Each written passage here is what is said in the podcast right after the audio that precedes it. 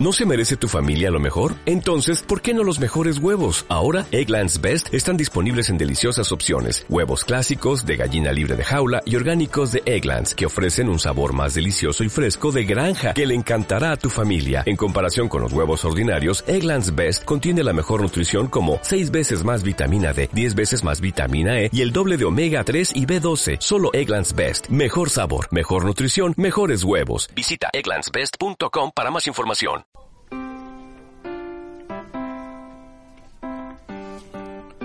Un libro debe ser un hacha de hielo para romper los mares congelados dentro de nuestra alma. Franz Kafka. Un libro debe ser un hacha de hielo para romper los mares congelados dentro de nuestra alma. Franz Kafka. La literatura es la mejor herramienta que tenemos los humanos para superar el dolor, el caos y el horror. Rosa Montero. Un libro debe ser un hacha de hielo para romper los mares congelados dentro de nuestra alma. Un libro, un libro, un libro, un libro. Leer les agrandará, chicos, el deseo y el horizonte de la vida. Leer les dará una mirada más abierta sobre los hombres y sobre el mundo, y los ayudará a rechazar la realidad como si la realidad fuera un hecho irrevocable. Esa negación de la realidad como hecho irrevocable, esa sagrada rebeldía es la grieta que abrimos sobre la opacidad del mundo. A través de esa grieta puede filtrarse una novedad que aliente nuestro compromiso. Ernesto Sábato. Hola amigos, esto es Celebración de la Palabra. Y hoy el cartel francés, programa declarado de interés para las bibliotecas del núcleo Cañada de Gómez de Bibliotecas Populares. ¿Qué tal Pascual?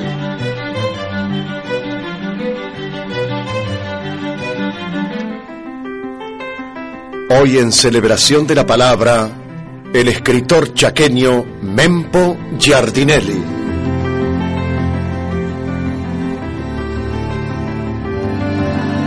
Hoy en celebración de la palabra, el escritor chaqueño Mempo Giardinelli.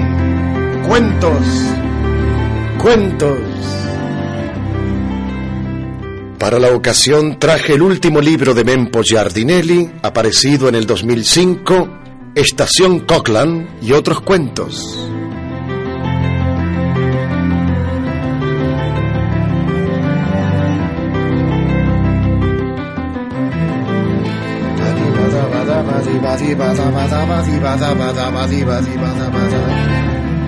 De Ediciones B, Estación Cochran y otros cuentos.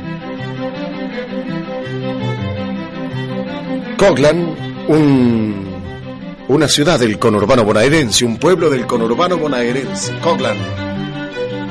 Estación Coglan y otros cuentos. Giardinelli, Giardinelli, Giardinelli en celebración de la palabra.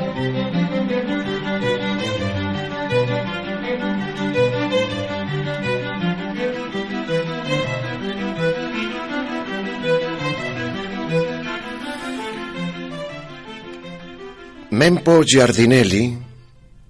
Ah, les doy la dirección de email de Mempo Giardinelli.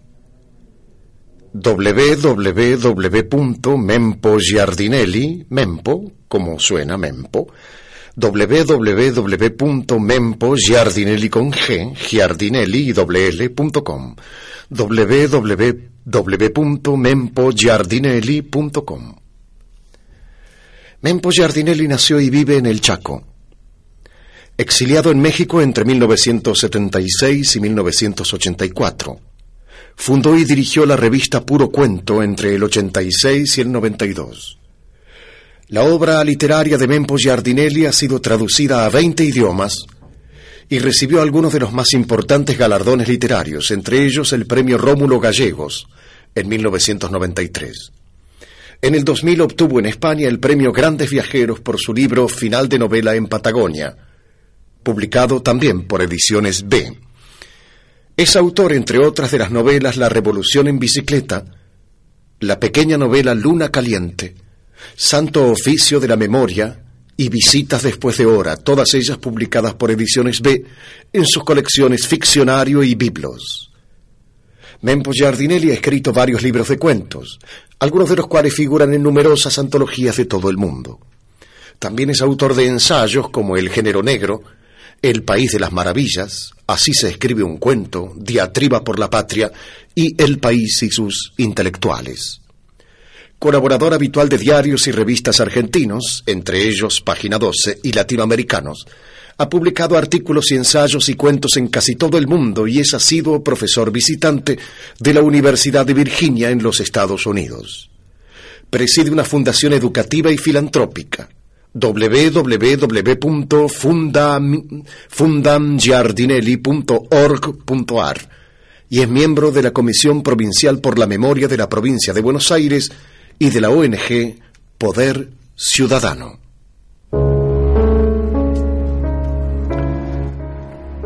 Las obras de Mempo Giardinelli son variaciones sobre la condición humana, no en un sentido abstracto, sino concreto.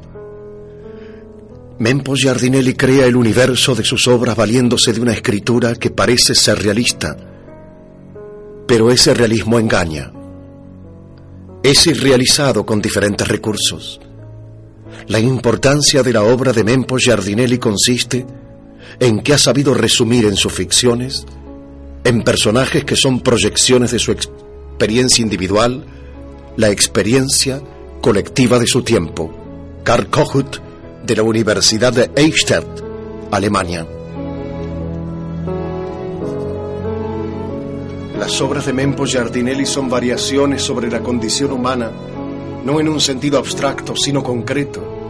Mempo Giardinelli crea el universo de sus obras valiéndose de una escritura que parece ser realista pero ese realismo engaña.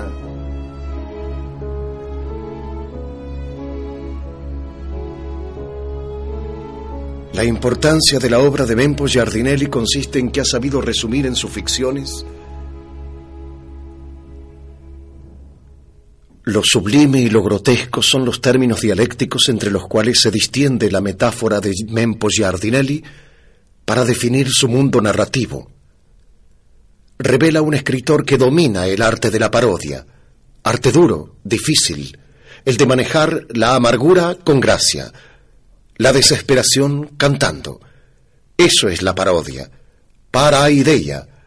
Giardinelli canta, Giardinelli reflexiona, luego Giardinelli habla. Fernando Alegría para California, Estados Unidos.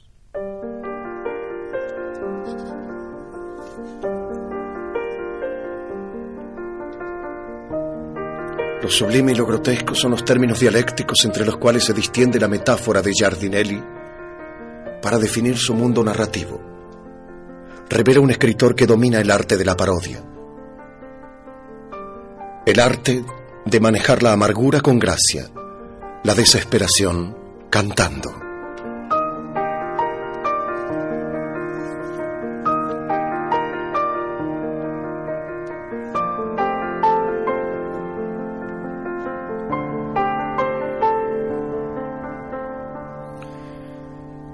Escribió Ignacio Trejo Fuentes para Sábado de Uno más Uno, México.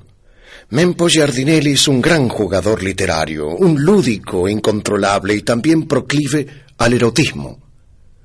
Todo con una prosa que arrebata y nos lleva a donde al escritor se le da la gana. Y dijo de él Christian Casandian, del Humanité, París. En Mempo Giardinelli hay sexo y muerte, hay hielo y fuego, y todo encuadrado en una escritura concisa, precisa, afilada.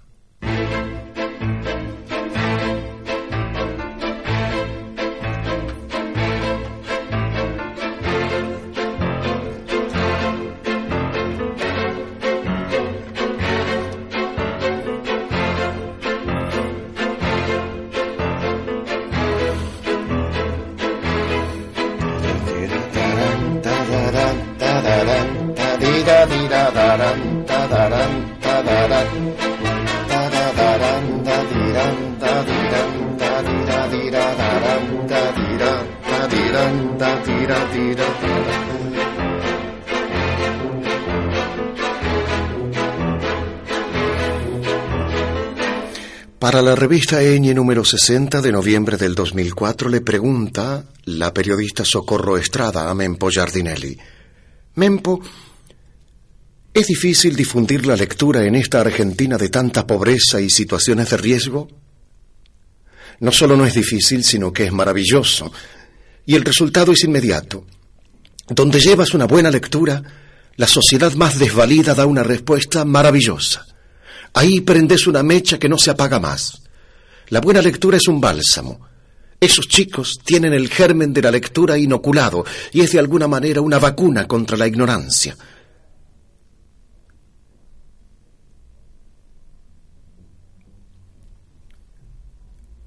Usted, Mempo Giardinelli, es un escritor con compromiso social. ¿Qué papel cree que cumplen hoy los intelectuales argentinos? Yo creo que tras la crisis del 2001, que el rol de los intelectuales se resignificó, se generaron nuevos espacios de participación, sin embargo persisten algunos prejuicios en los sectores intelectuales, pero bueno, eso está en la naturaleza humana. Yo mismo he sido durante años un escritor marginal, un extranjero en mi país. Mis editores están afuera de la Argentina. Mi reconocimiento como escritor lo tengo más afuera de la Argentina, en Europa y en México, no aquí. ¿Por qué esa extranjería? Por un lado, el exilio fue una circunstancia que a mí me parió a la literatura en México. Mis primeros libros, mis primeros trabajos literarios, mis primeros vínculos se dieron en México, no aquí. Trabajé muchos años en la revista El Cuento. Me referencié mucho en la literatura mexicana y latinoamericana. Después, cuando volví a la Argentina, me dediqué a la revista A Puro Cuento. Tras su final traumático decidí que me quería ir de Buenos Aires. Fue una de las mejores cosas que hice en mi vida, porque me fui de Buenos Aires, me fui de la lucha por la figuración, me automarginé, me corrí de ese lugar que no era el mío y al mismo tiempo se fortalecieron mis vínculos con el extranjero. No fue algo que yo programé, se dio así. Tiene sus cosas buenas y también sus contras. Ninguna antología del cuento argentino me incluye. Ningún manual de la literatura argentina me incluye. Ningún trabajo crítico de literatura argentina me incluye. Ese es un precio que en algún lugar también duele. Ese ninguneo feroz de colegas de mi generación y otros más jóvenes me duele, aunque yo no escribo para figurar. Lo importante no es dónde te lean, lo importante es la literatura, y en ese sentido no me puedo quejar.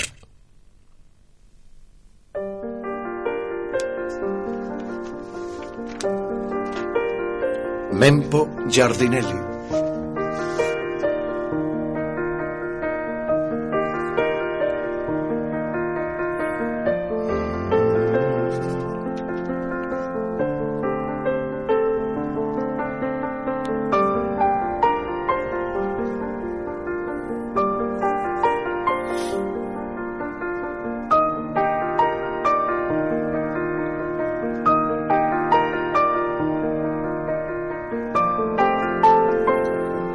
Soy un escritor extranjero en mi país. Giardinelli Básico nació en Resistencia, Chaco, en 1947. Vivió exiliado en México entre el 76 y el 84. Al volver a Buenos Aires fundó y dirigió la revista Puro Cuento. Publicó La Revolución en Bicicleta, Luna Caliente y Santo Oficio de la Memoria, entre otros entre novelas, ensayos y cuentos. Mempo Giardinelli vive en Resistencia, Chaco, donde preside una fundación dedicada a fomentar la lectura.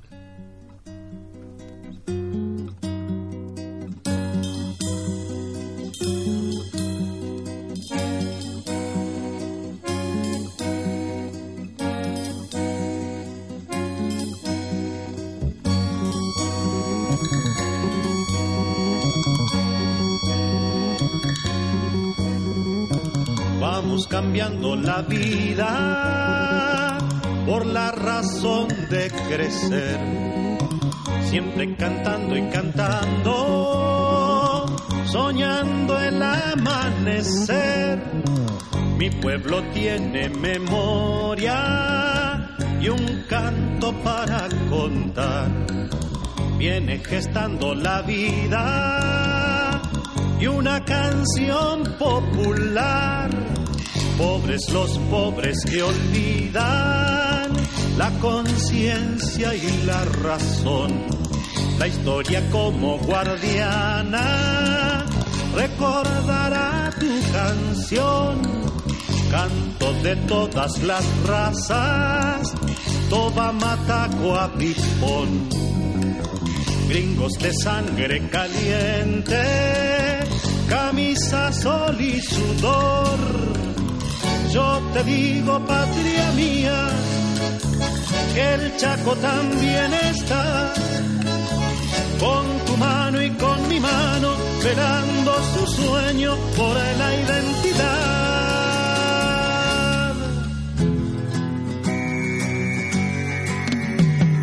Chaco también quiere ser una canción de algodón. Espera la vida, la vida y no inundación.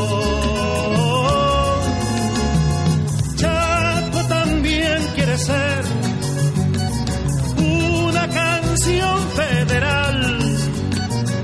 Por siempre provincia mía, curaremos la herida y saldrás a cantar tu canción.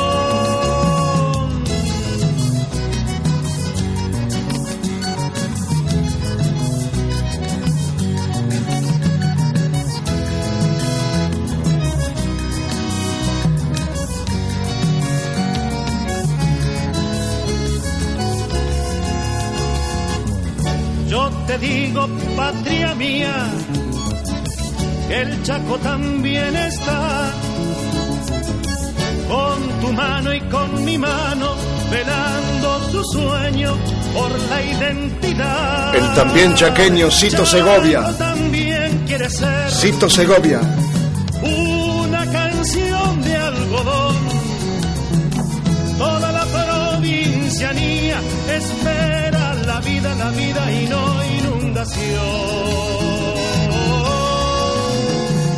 Chaco también quiere ser una canción federal. Por siempre provincia mía, curaremos la herida y saldrás a cantar tu canción.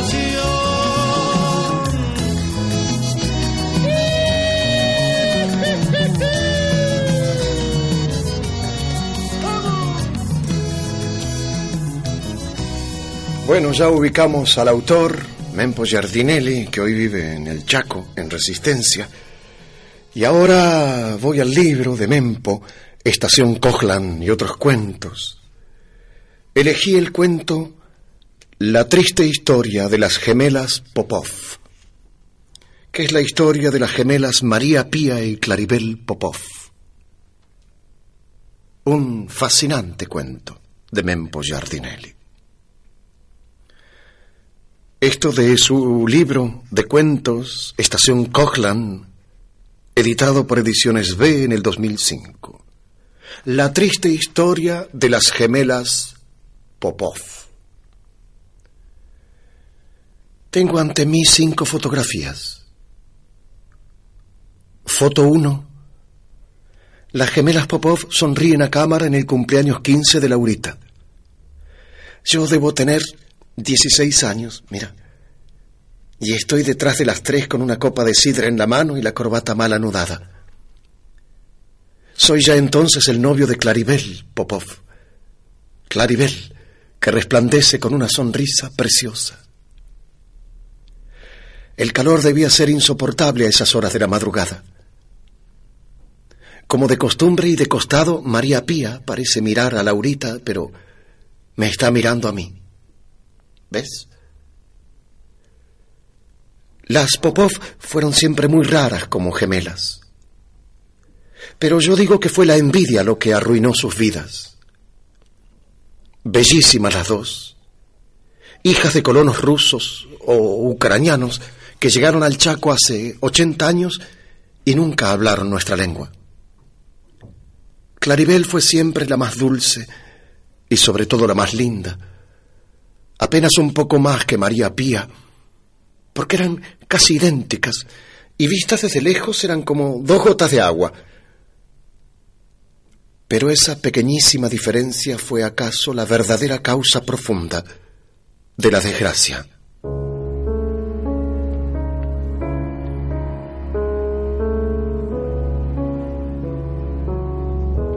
Desde niñas la mamá se empeñó en que no se diferenciaran.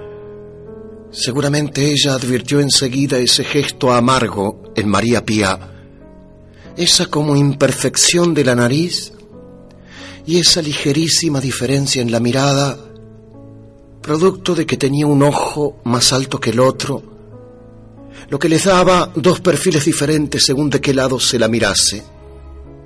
No era algo tan exagerado como en algunos cuadros de Picasso, digamos, pero esa es la idea.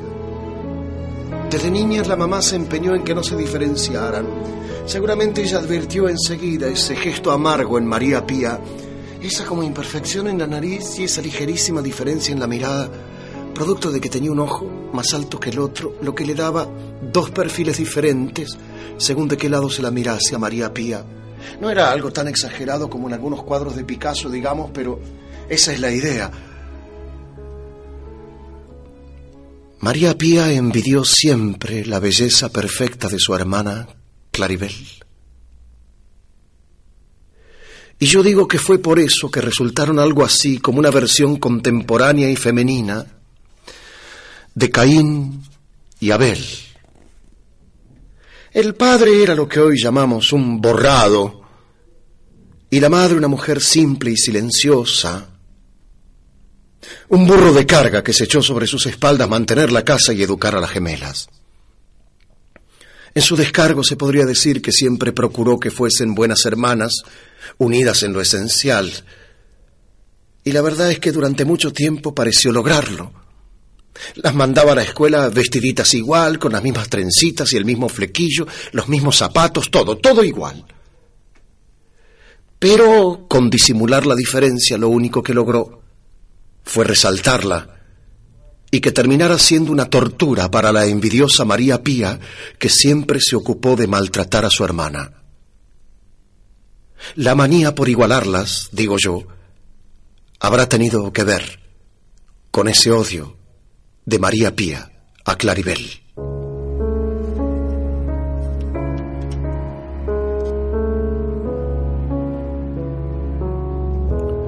Las gemelas compitieron sin saberlo desde pequeña, desde pequeñas y mucho más cuando fueron grandes. Aunque en la escuela se aprovechaban la una a la otra, intercambiaban notas y exámenes, se alternaban para pasar al frente y se imitaban las firmas a la perfección, puede decirse que en la vida se la pasaron rivalizando. Las gemelas compitieron sin saberlo desde pequeñas y mucho más cuando fueron grandes. Aunque en la escuela se aprovechaban la una a la otra, intercambiaban notas y exámenes, se alternaban para pasar al frente y se imitaban las firmas a la perfección, puede decirse que en la vida las gemelas, Claribel y María Pía, se la pasaron rivalizando.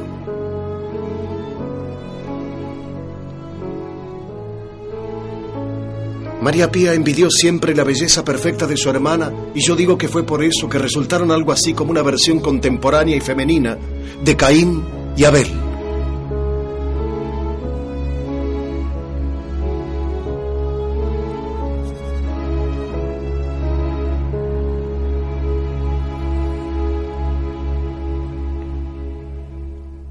Más o menos por la fecha de esta foto, era obvio que Claribel era la más linda de las dos, de una belleza serena, perfecta y además la más graciosa.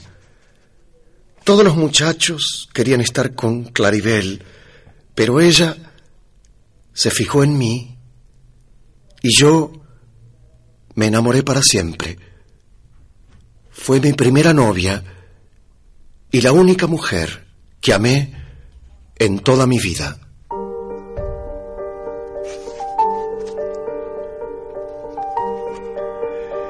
Y no es que María Pía fuese fea, no, pero ya entonces era menos vistosa y carecía del atractivo de su hermana Claribel, quizá porque ya tenía la mirada dura y nunca supo disimular esa expresión de ansiedad y descontento que le cruza el rostro, como si nunca hubiese admitido no ser la única, o al menos la más bella.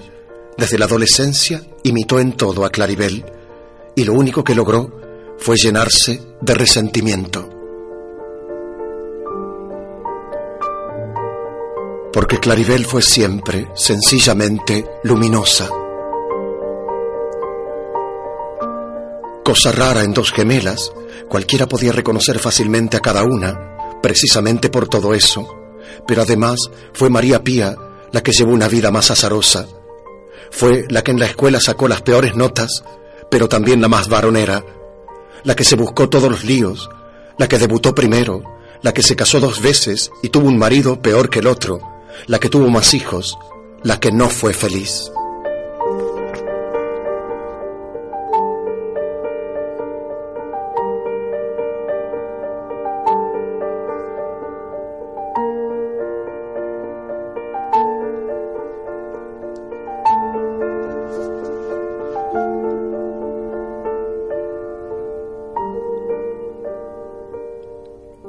Foto 2.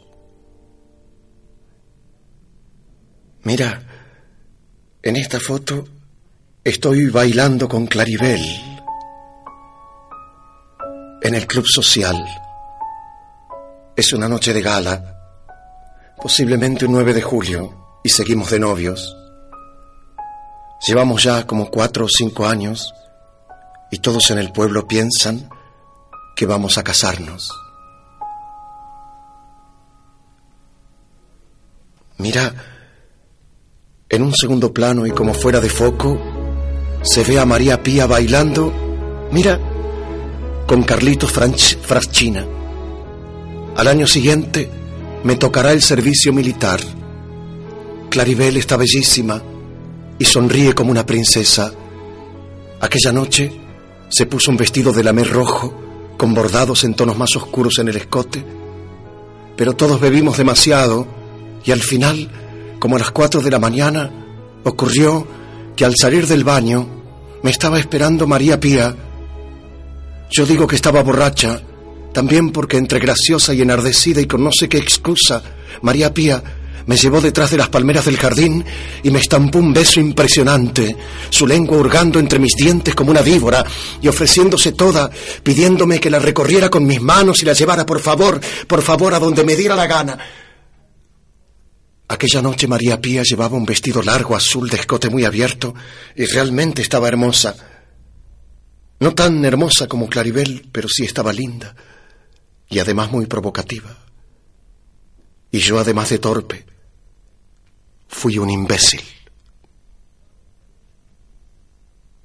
Foto 3. Estamos todos los compañeros de promoción del Colegio Nacional celebrando los 20 años de nuestra recepción. Ya adultos nos reencontramos en el patio del viejo instituto para esta foto, a la que seguirá una misa por los compañeros fallecidos y una cena en la noche con las parejas de cada uno o una. Han venido dos que viven en España, uno en Israel, otro llegó de los Estados Unidos y varios de la Patagonia, Mendoza y Tucumán. Somos casi treinta en la foto y todos sonreímos. Claribel está lindísima entre David Kaminsky y Viviana Urdapilleta está Claribel. Mira la foto. ¿Ves? Conserva su sonrisa dulce y rechazará al término de la cena mi propuesta de ir a tomar algo y charlar. Desde una esquina de la foto, María Pía mira no sé qué y aunque sonríe, se le nota la mala leche. Durante todos esos años no había vuelto a ver a Claribel, pero no había dejado de amarla ni un segundo. Cuando volví de la colimba todo estaba perdido. Claribel se había enterado de aquella cosa con su hermana y sencilla y dignamente me dijo que ahí terminaba todo. Y nunca más me dio una oportunidad de hablarle. De ahí en adelante me trató como si yo fuera de otro mundo, y lo era. Entonces me fui a terminar mis estudios en Buenos Aires, de donde solo regresaba para pasar las fiestas de fin de año con mis viejos. E inevitablemente me enteraba de cómo María Pía iba convirtiendo a Claribel en el claro sujeto de odio de su vida. Siempre había competido con su hermana en la ropa y en todos los gustos, pero poco a poco María Pía la fue hostigando a su hermana Claribel, primero laboralmente, luego con la herencia del viejo Popov, e incluso mucho después se dijo que tenía por manía llevarse a la cama a los mismos tipos que antes habían andado con Claribel, porque yo no fui el único. María Pía también se ligó al único marido que tuvo su hermana, un cardiólogo cordobés que llegó después que yo me fui y con quien estuvo casada solo un año y pico hasta que le falló el corazón al muy boludo y terminó liado con María Pía. Pero todo fue más grave porque llegó incluso a estafar a Claribel, María Pía, de la manera más vil, le imitó la firma y confundiendo al escribano con un cuento acerca del último número del documento de identidad que ambas tenían correlativo, en cuatro terminaba el de Claribel y en cinco el de María Pía.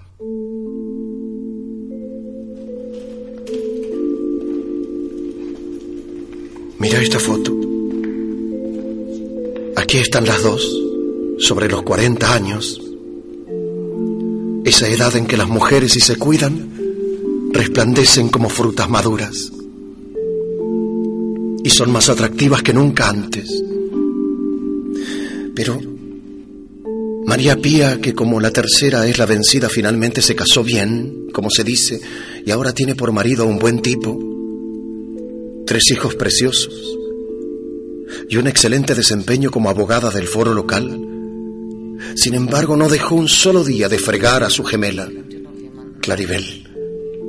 Enferma de odio y resentimiento, jamás permitió que Claribel, que no tuvo hijos, oficiara de tía de sus hijos.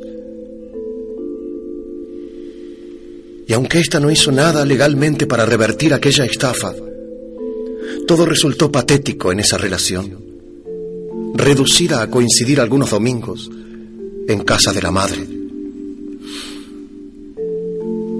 La paradoja es que Claribel, que ha seguido siendo la más linda, aunque es una mujer independiente, querida y respetada como profesora del Colegio Nacional, después del cardiólogo que le robó su hermana, siguió sola y sin hijos. Y no es que esté agriándose lentamente, pero ves, aquí se le ve un velo de tristeza en los ojos, que le opaca la mirada y le quita aquella luminosidad que yo amaba y amo todavía. En cambio a María Pía, que en cierto modo lo tiene todo, pero nunca le alcanza porque no tiene lo que tiene su hermana. ¿Ves? No se le borra esa expresión de fastidio, esa ansia por alcanzar ese algo más que siempre tuvo su hermana Claribel.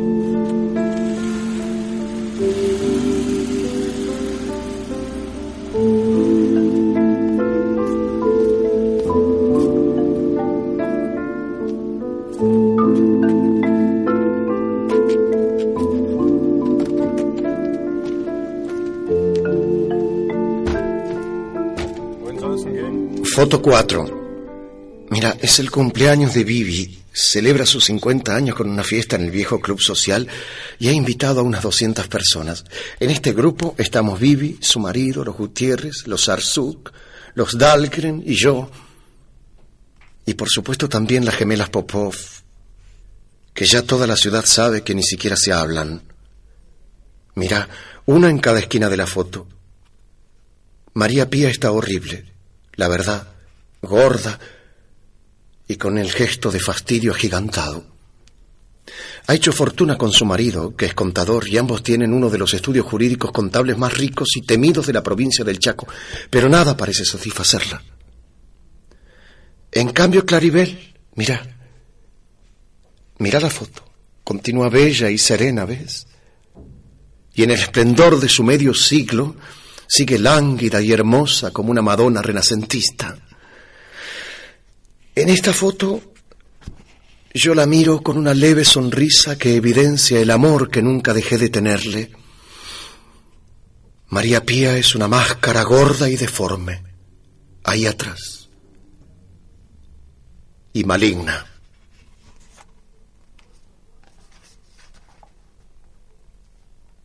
Foto 5. Esta foto es de la semana pasada, a la salida del registro civil, donde Claribel y yo finalmente nos casamos. Claribel está bellísima, con la serenidad y la gracia de quien ha conseguido perdonar y entregarse. Y la verdad es que ambos en esta foto nos vemos como dos veteranos felices, rodeados de algunos pocos amigos que nos tiran arroz y cantan y ríen. De allí iremos al club social para un almuerzo íntimo y sobrio.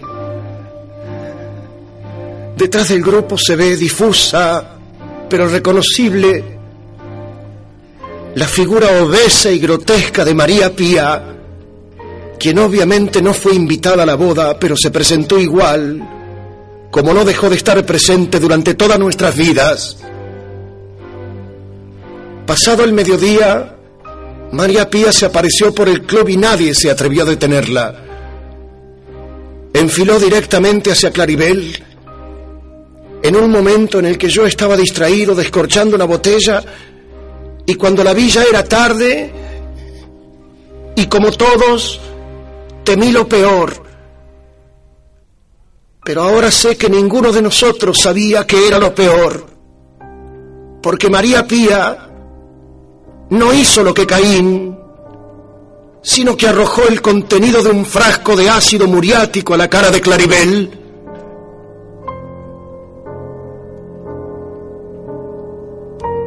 Lo que siguió fue un dolorosísimo proceso que aún no termina y ya no me interesa contar. La envidia creó ese monstruo. No quiero ver más fotos.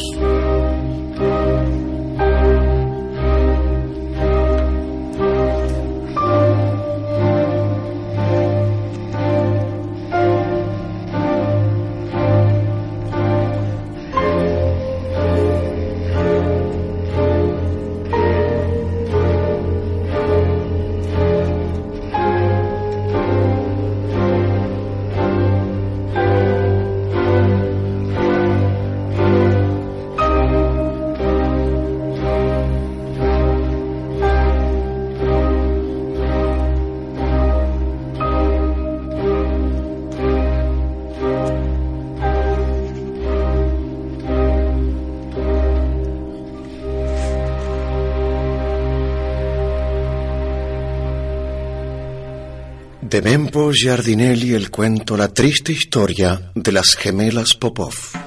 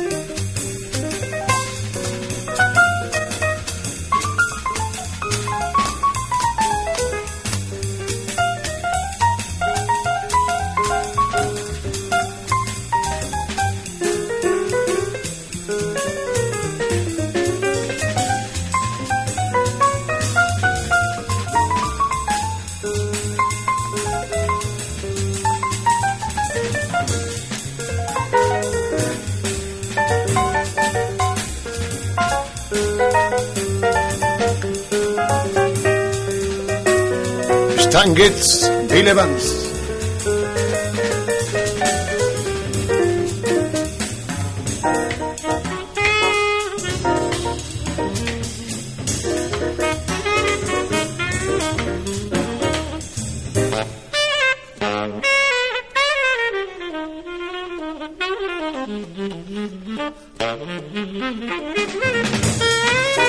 Noche y día de Cole Porter.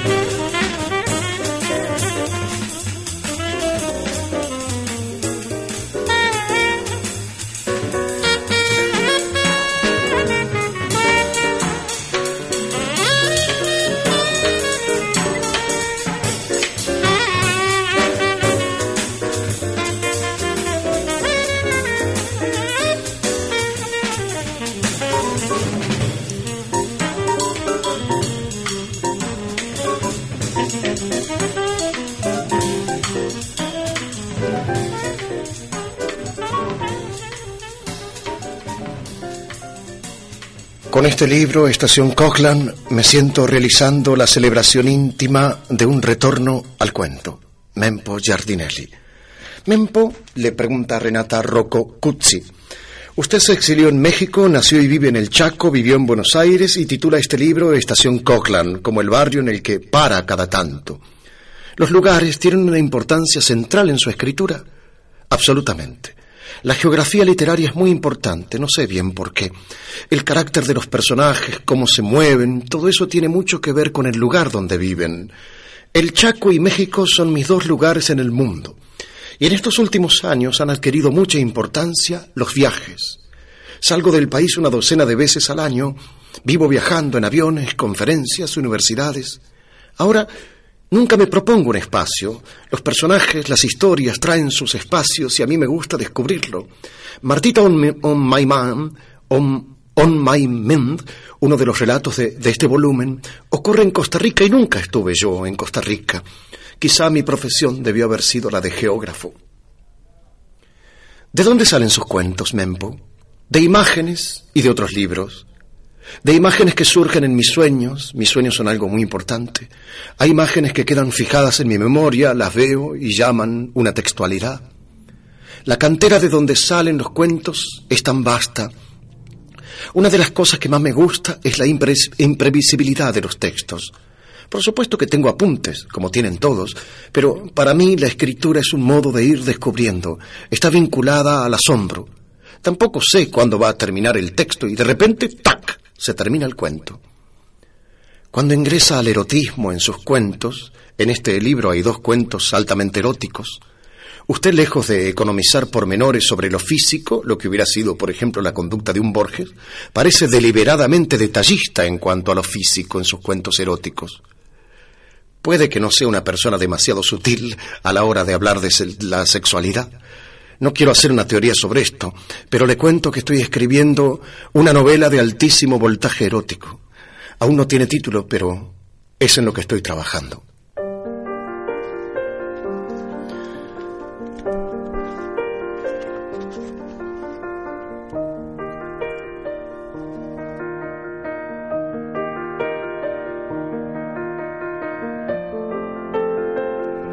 A propósito, voy a leerles el comienzo de uno de los dos cuentos altamente eróticos de este libro, Estación Cochlam. Pero claro, dado la hora, me voy a detener cuando llegue la mejor parte. Y el que se queda con las ganas de seguir eh, el cuento tendrá que comprar el libro. El cuento se llama Me eres, comemoras, esperando. Meeres está en el patio, subido a la profusa morera y mastica una fruta cada tanto. Lo hace distraídamente y piensa que el invierno sigue teniendo cara de verano. Hacen 22 grados a la sombra, calcula, y la siesta es tentadora. De hecho, la ciudad duerme y todo está tranquilo. Dora ronca en el dormitorio, los chicos están en la escuela y él está esperando. Hay un muro de ladrillos de dos metros de alto que separa ambas propiedades. Desde la horqueta en la que está sentado, en la esquina de su patio, puede ver el muro desde arriba y dos hileras paralelas de hormigas que corren la parte superior, que recorren la parte superior. Y también domina el patio vecino. En los dos patios hay ropas tendidas.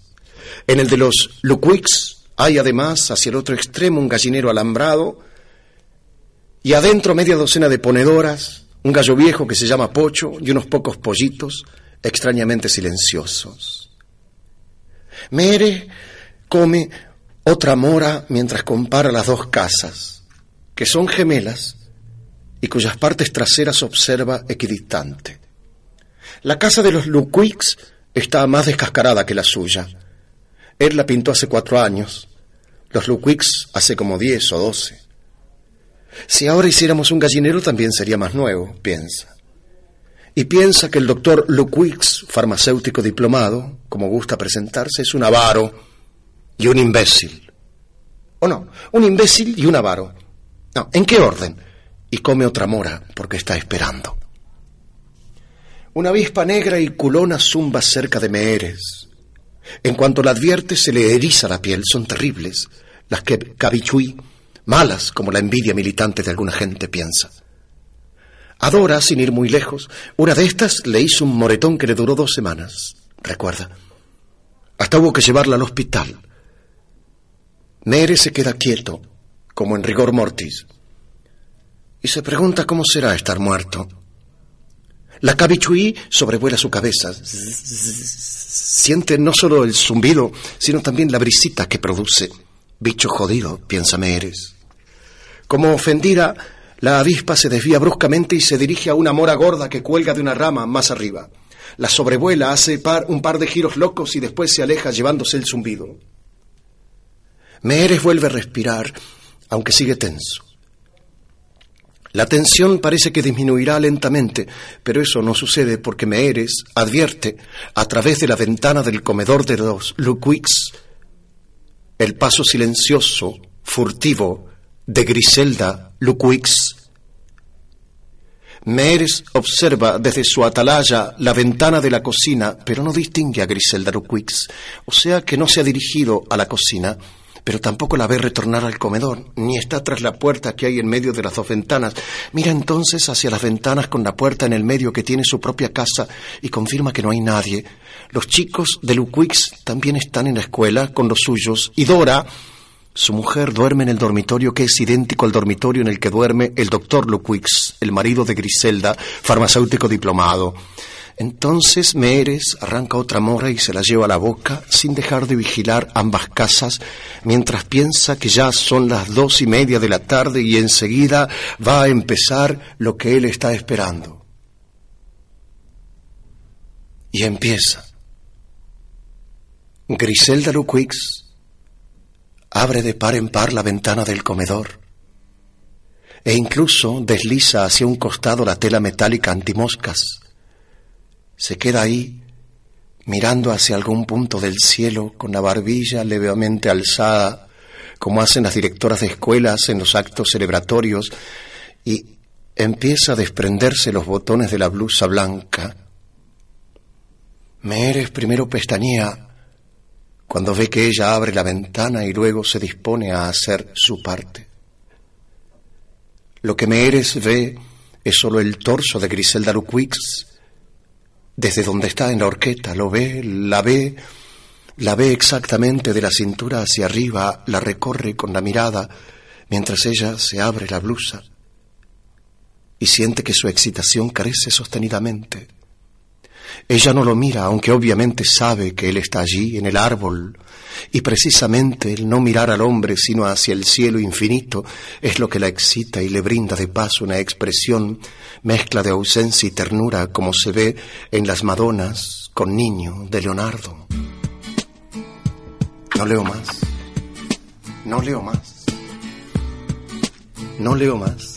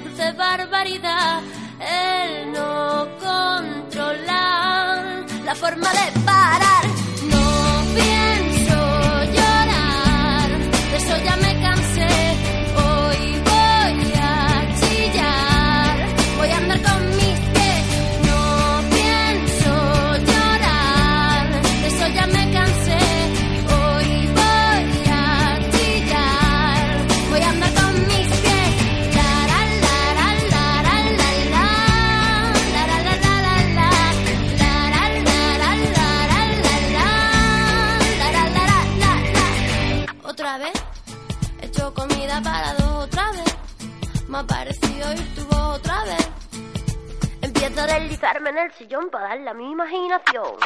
Te pienso, rodeándome te siento, adentrándote perdida.